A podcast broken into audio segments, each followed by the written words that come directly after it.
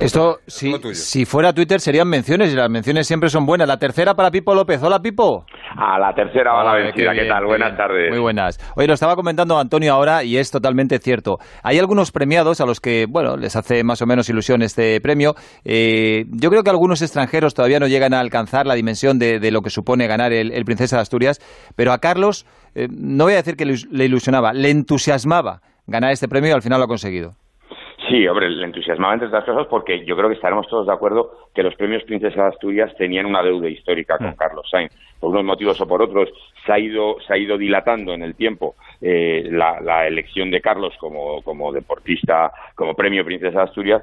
Y mira, pues al final yo creo que esa dilatación en el tiempo ha supuesto pues una mayor alegría por muchos motivos. Primero, porque cuando las cosas te cuesta más conseguirlas, pues te dan más alegría pero también porque ha llegado en un momento muy especial. Ha ganado su, su tercer Dakar con 57 años. Le han elegido mejor piloto de la historia. Lo encima su hijo le acaban de fichar por Ferrari. Es decir, en, en, el 2020 este que está siendo tan tan poco agradable para la mayoría de la humanidad, eh, eh, para Carlos Sainz y para, y para la familia de Carlos Sainz, pues está siendo eh, fenomenal y, se ha culminado con este, con este premio que efectivamente le hacía mucha ilusión, aunque él también es verdad y, lo decía lo decía en las entrevistas pero también lo decía cuando hablabas con él eh, en privado eh, ya lo daba pues oye pues si no me lo dan que y pues qué le vamos a hacer no pero sí él siempre ha dicho que él iba a seguir luchando por demostrar a los premios Princesa de Asturias que se merecía este premio. Bueno Carlos ya ha hablado esta semana y hoy queríamos hacerlo como nos proponía Pipo hace unos días con eh, sus dos copilotos que más tiempo han pasado con él. Luis Moya muy buenas Hola, ¿qué tal? Buenas tardes. Bueno, vaya lujo. Qué lujo, ¿eh? Lucas Cruz, buenas tardes. Hola, buenas tardes. Bueno, no os voy a preguntar a ninguno de los dos que os ha parecido la concesión del premio, porque ya sé que estáis muy de acuerdo. Eh, quiero que me contéis anécdotas de Carlos, de su profesionalidad, de su exigencia, de su nivel de conocimiento del coche, de cómo se machaca físicamente a sus 58 años. Eh, Luis, por ejemplo, tú que eres un libro de vivencias, si tuvieras que decirme, fíjate, la, pregunta es difícil, si tuvieras que decirme cuál es la mejor anécdota que tienes con Carlos eh, desde que lo conoces, ¿cuál sería? Hombre, habría muchas, ¿no? Pues ya, Yo ya de Carlos sobre todo la capacidad de análisis, ¿no? Pero hay una cosa que me llamó mucho la atención y es que mm, cuando fuimos a Finlandia, por primera vez, no antes de ganar el rally, ¿eh? cuando llegamos a Finlandia en el año 89, que habíamos ido en el 88 con el Ford Sierra vuestra trasera, en el 89 íbamos con el Toyota, habíamos fichado por Toyota, íbamos con el Toyota Celica con el mismo coche que Cancún, que entonces era campeón del mundo de rally. Pero entonces sí que es verdad, nosotros íbamos novatos, éramos nuevos y entonces éramos segundos pilotos. Entonces sí había eh, un ranking dentro de los equipos, había un primer piloto, un segundo piloto, el primero era Cancún, como era lógico y normal, y nosotros éramos segundos pilotos. Y Pirelli era el proveedor nuestro de neumáticos, no tenía suficientes neumáticos de los buenos, digamos, de los mejores, ¿no? Los que más le gustaban a Carlos. Entonces estos neumáticos se los daban a Yuba Cancún. ¿eh? Y Carlos prefería, eh, hacía un tramo, recogíamos los tramos usados, los, neumáticos usados de Cancún, que bien es cierto que Finlandia no es un rally que castigue mucho neumático, y los utilizábamos nosotros porque prefería esos a unos nuevos que no eran ese tipo de neumáticos. ¿no? Bueno, pues nos pusieron esos neumáticos usados y nos fuimos al tramo de Lancamá, el tramo donde vive Cancún, en el tramo por donde él pasa de memoria y lleva pasando toda su vida, tiene su casa allí en el tramo, ¿no? Y entonces yendo al tramo digo, joder, Carlos, vamos al tramo de Cancún, macho, como lo hagamos bien aquí, bueno, pues cuál fue la sorpresa para todo el mundo que terminamos el tramo y le habíamos ganado a Cancún en el tramo de su casa a igualdad de vehículo. Y con sus neumáticos usados. Y con los neumáticos. Y recuerdo cuando llegamos al control de stop, Carlos me preguntó el tiempo, como era siempre. ¿Qué tal? ¿Cómo crees que lo hemos hecho? Me preguntó el tiempo antes de saberlo y tal. Y cuando le fui a decir el tiempo, yo me emocionaba. Me emocionaba porque me di cuenta en aquel momento que habíamos hecho algo muy grande. Porque ganarle a Cancún en Finlandia, además un sitio donde entonces no había ganado ni un piloto, ningún piloto no escandinavo, y luego fuimos los primeros en ganarlo en el siguiente año, en el año 90, ¿no? Pero aquello fue una de las anécdotas y uno de los mensajes, esto que dice Carlos, que le habrá oído Lucas también decir más de una vez, que los pilotos, los deportistas de élite en general, no tienen que mandar mensajes para que un día te des cuenta, hombre, está hecho algo diferente, ¿no? Entonces son muy buenos, ¿no? Pues esa es una, una de tantas que tengo con Carlos. Pues e-, ese fue, eh, fue un gran mensaje. Eh, Lucas, eh, tu anécdota, si tuvieras que hacer un ranking, ¿cuál sería la número uno? Bueno, yo creo que el año pasado fue un año clave porque bueno, nosotros teníamos, habíamos firmado por un año por, por Mini y, hubieron un, acercamiento con, con Toyota y, estuvimos a, estuvo Carlos hablando y, una de las conversaciones que tuvo con, con, los de Toyota le dijo, eh, yo voy a ganar el Dakar o con vosotros o sin vosotros. y bueno, lo dejaron un poco un poco de lado, ¿no? Y cuando ganamos este año el Dakar, vino a felicitarnos eh, Glyn, el, responsable del, departamento de competición de, de Toyota, y nada más llegar, ve a Carlos y antes de felicitarlo dice, sé lo que me vas a decir. Y Carlos dice, te lo dije te lo dije. qué buena. Qué, seguridad, ¿eh? Impresionante. oye, en un coche durante tantas horas, eh, imagino que pasa de todo. En el caso de, Lucas en el Dakar, pues imagino que hay más posibilidad de hablar que, en los tramos del Mundial de Rallys. Eh, pero, ¿alguna vez habéis discutido dentro del coche con él? A ver, Luis. No, discutir no. Alguna diferencia de parecer hemos tenido discutir no, porque además si discutes con el piloto con el que estás, malo. ¿eh? Sales perdiendo, sí. Entonces, sí, sí, no, no, no ganas. Sí, es verdad que si hay algún momento pues de cierta tensión, como se generan, ¿no? Normalmente, y además los copilotos tenemos mucha responsabilidad y tenemos que asumir la nuestra, pero yo soy de los que, digo, si hay un momento de tensión y las cosas no van bien, por lo que sea, porque yo después de estar 15 años con él, sentado en un espacio tan pequeñito como un coche, pues tiene que haber momentos de tensión, ¿no? Pero si hay veces que hay alguna cosa que no funciona, pues a mí yo lo que hacía siempre, pues hombre, lo hablábamos después, fuera de la carrera, después de tal, oye, porque me ha gustado aquello, lo que fuese, pero jamás, eh, nunca un problema gordo ni serio, porque además Carlos es una persona tremendamente exigente porque es muy exigente consigo mismo, pero él te exige, pero si tú rindes, él era un piloto que hay, gente a lo mejor que tiene la imagen de que debe ser una, que se, podría ser una persona difícil, y a mí me resulta tremendamente fácil, porque lo único que tienes que hacer es trabajar, dar todo lo que tienes y nada más, porque él lo hace mejor que nadie, así que es lo que hay que hacer y por eso yo creo que triunfa de esa manera. Lucas, ¿tú alguna vez has tenido algún momento de tensión con Carlos en el coche? Bueno, nosotros al final la disciplina es un poco diferente a los rallies, ¿no? Los rallies, quieras o no, pues tienes un reconocimiento, tienes unas zonas apuntadas y, en la carrera, en, el Dakar o el Rally Ride, vas un poco a la improvisación, ¿no? Vas un poco, eh, no vendido, pero sí que vas un poco eh, confiando en lo que las, el libro de ruta que te han dado es, es correcto y que lo que han dibujado se parece a, a la realidad, ¿no? Y hay alguna vez que, que, bueno, puede generar alguna duda o, o, que hay... Los pilotos de delante se equivocan, cogen una dirección diferente y, ostras, intentar redirigir esa, eh, hacia el lado donde no ha ido nadie eh, a un piloto, pues, ostras, es, complicado, ¿no? Y, por ejemplo, este año hubo un momento en, la etapa que marcamos la diferencia de, antes de la etapa maratón, la noche antes de la etapa maratón, que había un momento que las trazas de todas las motos y coches iban a la derecha, nosotros nos fuimos a la izquierda y íbamos pasando valles, valles bastante más rápido que ir por encima de las crestas de las dunas, ¿no? Y Carlos me preguntó cuatro veces, ¿vamos, vamos bien? Sí, sí, vamos bien. ¿Estás seguro? Sí, sí. Y dice, y al final me pregunta y me dice, ¿tú estás tranquilo? Digo, sí, yo estoy tranquilo. vale, pues si tú estás tranquilo, yo estoy tranquilo. Venga, tiramos. y salió bien. Pero ya, ya, te digo, Lucas, que no creo que estuviese... Ya me lo habías contado esta, que me hizo muchas gracias anécdota, pero ya te digo que estoy tranquilo no estaría. Porque además, conociendo a Carlos, le preguntó, dices cuatro veces, a lo mejor fueron cuatro, fueron alguna más. a lo mejor fueron cuarenta. Oye, eh... Perdón un momentito, Rafa, que hay gol en la Liga Smartbank del Santander. Pues llega el segundo del Tenerife, ha marcado Bermejo el segundo tanto del Tenerife después de un cabezazo del autor del primer tanto, José Lu, al travesaño, cobra más ventaja el Tenerife, 10 de la segunda, Racing 0, Tenerife 2. Celebra el gol y celebra el verano, porque con tu tarjeta de crédito la Liga Santander ahorrarás en gasolina este verano al pagar con el móvil hasta el 31 de julio. Consulta condiciones, porque Banco Santander apoya el turismo.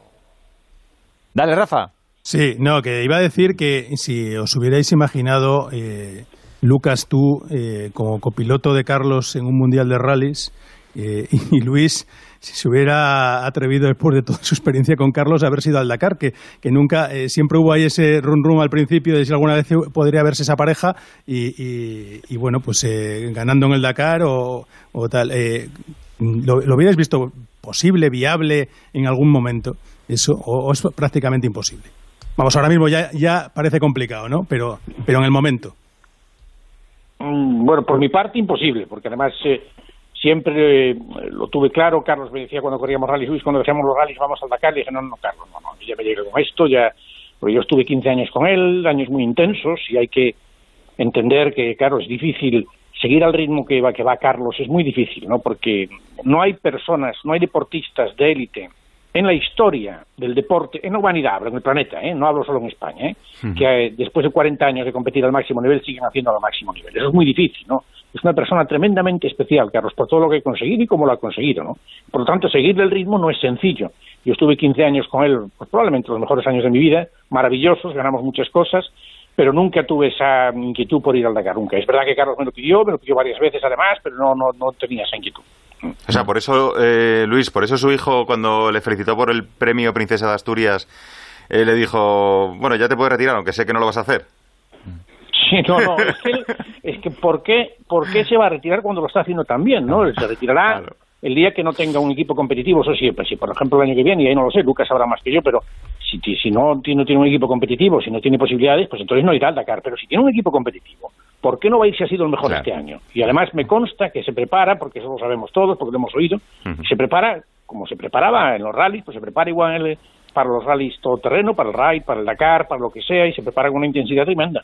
Que me corrija Lucas si me equivoco. Y, y Luis, la, la, que más ha hecho por intentar convencerlo para que lo deje es su mujer, Reyes, y no le ha hecho caso, con lo cual imagino que es una batalla perdida ya. que sea, por cierto, Reyes tiene un mérito extraordinario. sí, sí, extraordinario, sí. porque lleva muchos años toda su vida, ¿no? Viendo a su, a su marido de viaje, saliendo, carreras de coches, carreras de coches. El hijo viene, hace lo mismo que el padre, sigue y ahí está, y tan discreta como siempre, Sí, porque sí, sí. jamás se ha visto, ha oído hablar nada de Reyes, es una mujer discreta, sabe estar en un segundo plano perfectamente, y como se dice siempre, detrás de un buen hombre tiene que haber una buena mujer, y es una mujer extraordinaria. Lo dijo en el informe Robinson, un informe Robinson precioso sobre Carlos, y la verdad es que se la ve resignada, o sea, contenta pero resignada, porque al fin y al cabo un piloto pues eh, tiene una profesión de riesgo. Decía, eh, decía Carlos eh, sobre su hijo eh, con José Ramón de la Morena en el Transistor, eh, que se dedica a lo de la Fórmula 1, dice, pues yo casi prefiero, dice, es, es, duro, dice, pero casi prefiero eso que los rallies. Sí. Menos peligroso. Sí. Eh, yo eh, les quería preguntar una cosa, porque imagino que habrá facetas desconocidas de, de Carlos que ellos a lo mejor conocen. Bueno, eh, sabemos, por ejemplo, eh, su afición por la mecánica, eh, hasta el punto de que sin haber estudiado nunca mecánica, pues ha dejado alucinados a ingenieros muchísimas veces. Lucas, por ejemplo, ¿tú crees que Carlos, si le das un coche del Dakar desmontado pieza a pieza, sería capaz de montarlo? Ostras, esa es una... Uh, ¡Uy, Lucas! Claro, esa nos Desde luego que lo intenta, ¿no? sí, sí. No, las ruedas las pongo yo, las ruedas. sí, sí. Entre los, tres lo monta, entre, entre, los tres lo montan seguro. Entre Luis, sí, sí, sí. Eh, Lucas y Carlos lo montan seguro. No, por preguntar no va a quedar, ¿no, Luis?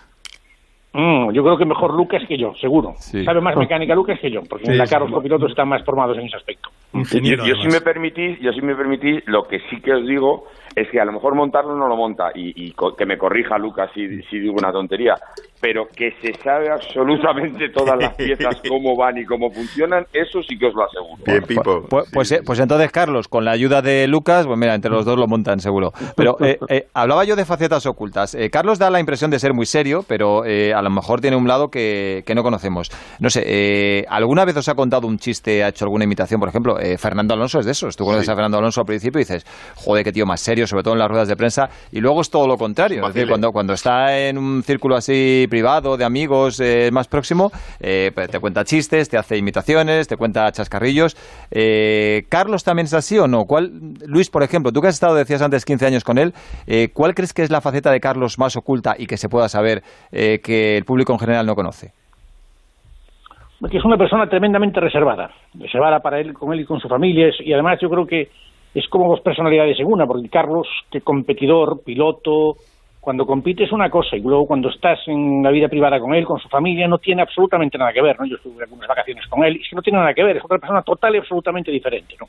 Yo creo que eso es la que la gente no ve, ¿no? La gente lo que ve es un profesional como la copa de un pino, que se toma las cosas muy en serio, por eso tiene los éxitos, se ha tenido los que ha tenido y probablemente tendrá más, ¿no? Pero por, por la forma de ser que es, ¿no? Pero sí es verdad que es una persona reservada, pues eh, no habla tanto a lo mejor como nosotros, como Lucas o como yo, es una persona reservada, tiene su carácter, pero cuando va a, a, en las carreras es una persona totalmente diferente a, a, la persona familiar, ¿no? Al Carlos Sainz familiar, totalmente mm. diferente. Lucas, ¿tú le has oído alguna vez contar un chiste o no sé, cantar una canción, un sí, karaoke sí. o algo de eso? Sí, sí, sí. ¿Ah, no, sí? además, nosotros lo que tenemos, él, él, él tiene pero la gente tiene la imagen de él de una persona que como arisca, um, distante, y realmente cuando, cuando están con él es Ay, que te perdemos, se Lucas. en la duna. Ah, ahí va. Arrancarlo. Arras, Luis, arras. Eh, la lo, la lo- hemos perdido. Bueno, a ver si recuperamos a, a Lucas Cruz. Bueno, Luis, yo creo que esto no tiene secretos, ¿no? O sea, al margen del talento innato que tiene Carlos y del trabajo, es la, la motivación, porque en esta nueva etapa de, de su vida, cuando se ha enganchado tanto con el Dakar, él no necesita ni el dinero ni la fama. Eh, es la llama de la competición lo que le atrae y lo que no le deja abandonar, ¿no? Y como él dice, si, si estoy bien, ¿por qué lo voy a dejar? Con lo cual, imagino que nadie tiene dudas que si tiene la posibilidad estará en el próximo Dakar. No, sin duda alguna, porque además Carlos tiene, lo decía, un talento extraordinario como se le supone a cualquier deportista de élite. Tiene una gran capacidad de trabajo, ya lo hablamos muchas veces. Pero además suma una enorme capacidad de análisis. Él lo analiza todo 40 millones de veces, le da muchas muchas vueltas a la cabeza. Por eso, el día que vea que no es competitivo, lo habrá analizado tanto y dirá, ahora me toca parar. ¿no? Y parará. Pero de momento, mientras las cosas van saliendo como salen, cuando además los equipos lo llaman, porque no es que él vaya detrás de los equipos, los equipos lo llaman porque quiere, porque saben que es el mejor probador de coches de la historia, porque saben que es un piloto capaz de ganar el Dakar, tiene mucha experiencia, y yo, vamos, yo sí, si tiene un equipo competitivo, y eso no lo sé, pero si tiene un equipo, equipo competitivo el año que viene, hombre, pues que vaya, que vaya, yo encantado, además me, me gusta mucho verlo competir y disfrutar porque él es tremendamente competitivo, le gusta, vamos, no le gusta nada perder, le gusta mucho competir y compite para ganar siempre. Mm. Creo que hemos recuperado a Lucas Cruz. Lucas, estás por ahí, ¿verdad? Sí, sí, sí. Sí, nos estabas hablando de esa faceta oculta que dices que, que sí, que sí, que sí le has visto, le has oído contar un chiste o, o cantar una canción, no sé, ¿cuál ha sido ese Sí. momento, si se puede contar? No, de- dentro del coche, momentos distendidos cuando... No me digas que Carlos Sainz canta dentro del coche en el Dakar. El himno del Madrid. Sí, eso para fastidiar. No, pero lo, bromas, pero sí que es verdad que, que, que la, la- la cara la cara que ve la gente es esa cara de, de persona seria, de persona distante, pero es que realmente él está, su cabeza está dando vueltas y, no para, siempre buscando la, la perfección y la mejora en, todo lo que hace, ¿no? Entonces, cuando estás inmerso dentro de la competición, dentro de los días de carrera, pues ves al, al, al Carlos más, más entregado, más, más dedicado al, al trabajo, ¿no? Y, como un poco aislado de, de qué es lo que pasa en el, en el exterior o alrededor. Mm. Me guardo la última para Luis, pero antes, eh, Pipo. Sí, hombre, yo les voy a hacer a los dos la misma pregunta, pero, pero diferente. Eh, a Luis le voy a preguntar en cuántos años se ve sentado de nuevo a la derecha Carlos en un coche histórico, porque eso es algo que habéis dicho los dos que ibais a hacer, y está claro que cuando Carlos deje la carrera, eh, en, eh, la, la carrera eh, de élite, va, va a correr rallies de históricos y tú vas a seguir a su lado, y a Lucas si se ve corriendo el Dakar 2021 a la derecha de Carlos. Venga, a ver, Luis, mójate tú primero. Yo no me lo pierdo eso, Luis. Y No, así no, mientras yo Lucas se lo piensa. Lo hablamos muchas veces, aún mira, la vez que estuve con Carlos, cuando estuve comentando la carga, que le fui a hacer una entrevista a Madrid, me dice, Luis, tenemos que hacer una- un rally, ¿eh? tenemos que hacer un rally. Me decía, lo que pasa es que Luis, todo el mundo hace carreras a los 50, tú y yo lo vamos a hacer a los 60. Y yo, pues, le dije, pues espabila porque yo ya los cumplo en septiembre. Que yo ya cumplo 60 pronto, pero sí que es verdad que nos apetece, a mí me encanta estar con él, porque además, bueno, pues independientemente de que hable por teléfono con él a menudo, pero yo vivo en Barcelona, él en Madrid, entonces no nos vemos con tanta frecuencia, y cuando haces un rally, pues pasas muchas horas juntos, ¿no? Y hablamos de otras cosas, de cosas que, pues, que, hace tiempo que no vamos, independientemente de que haces un rally de clásicos con Carlos, y trabaja exactamente igual que si estuviese jugando el Mundial de Rallys. Oye, déjame siempre decirte una cosa. siempre es plena. Déjame decir una cosa, Luis, antes de, de que, mientras se lo piensa Lucas, eh, la respuesta es solamente eh, lo de Carlos Sainz Jr., eh, que ya no queremos llamarla así porque ya ha dicho Carlos padre que hay que ser Carlos Sainz Senior y Carlos, y Carlos Sainz, ¿no? Eh, eh, lo de Carlos Sainz, eh, ¿tú, ¿a ti qué te parece? Porque tú le conoces desde pequeño, le conoces desde niño, eh, eh, sabes perfectamente cómo es.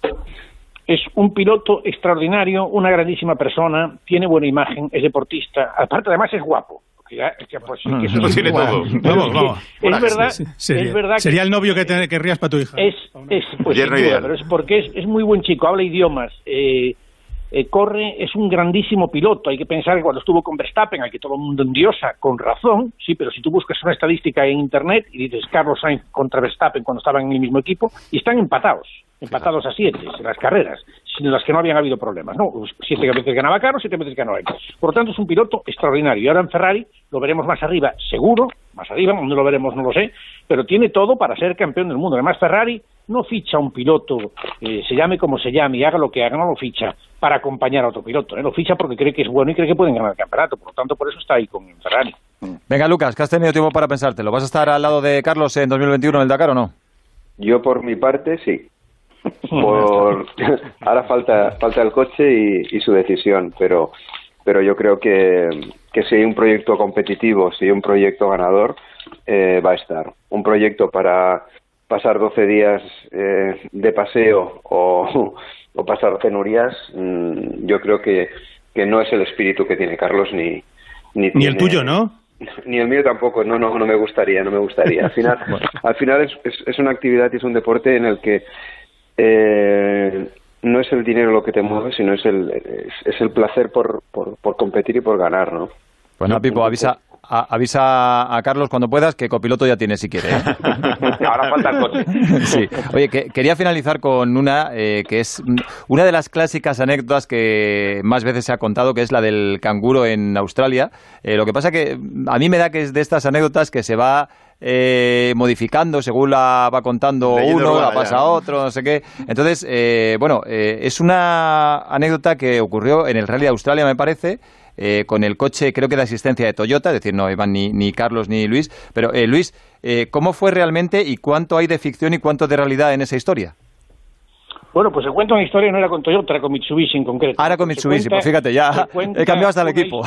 Una historia que me la contaron a mí, me la habían contado unos mecánicos, me la contaron en serio. ¿eh? Me Mm. cuesta mucho creerla, ¿no? Pero me la contaron totalmente en serio. Yo tengo mucho sentido del humor. Hablábamos y digo, oye, será broma. Me dicen, no, no, no, Luis, que eso pasó de verdad. Bueno, resulta que en Australia cuando vas, además antes de llegar, por la organización, siempre os dicen, que te comentan, ¿no? Que en Australia ves los camiones que llevan unas barras en, las- en los paragolpes delanteros muy grandes para protegerse de los canguros, o bueno, y les dicen que si le pegas a un canguro, que si le das un golpe, que vuelvas para atrás, que mires a ver si está muerto y que si no, que lo remates, ¿no? Que no lo dejes sufriendo al animal, ¿no? Si se ha escapado, se ha escapado, porque además son muy duros y es muy difícil matarlos, ¿no? Y parece ser que un día estos de Mitsubishi pues se pararon, le dieron un golpe a un canguro, se fueron para atrás y estaba muerto el canguro. Entonces decidieron hacer una gracia y ponerle una cazadora de Mitsubishi al canguro y hacer una foto. Pero con el momento que le pusieron la cazadora, el canguro parece ser que despertó la inconsciencia que tenía y se fue para el bosque con la cazadora puesta.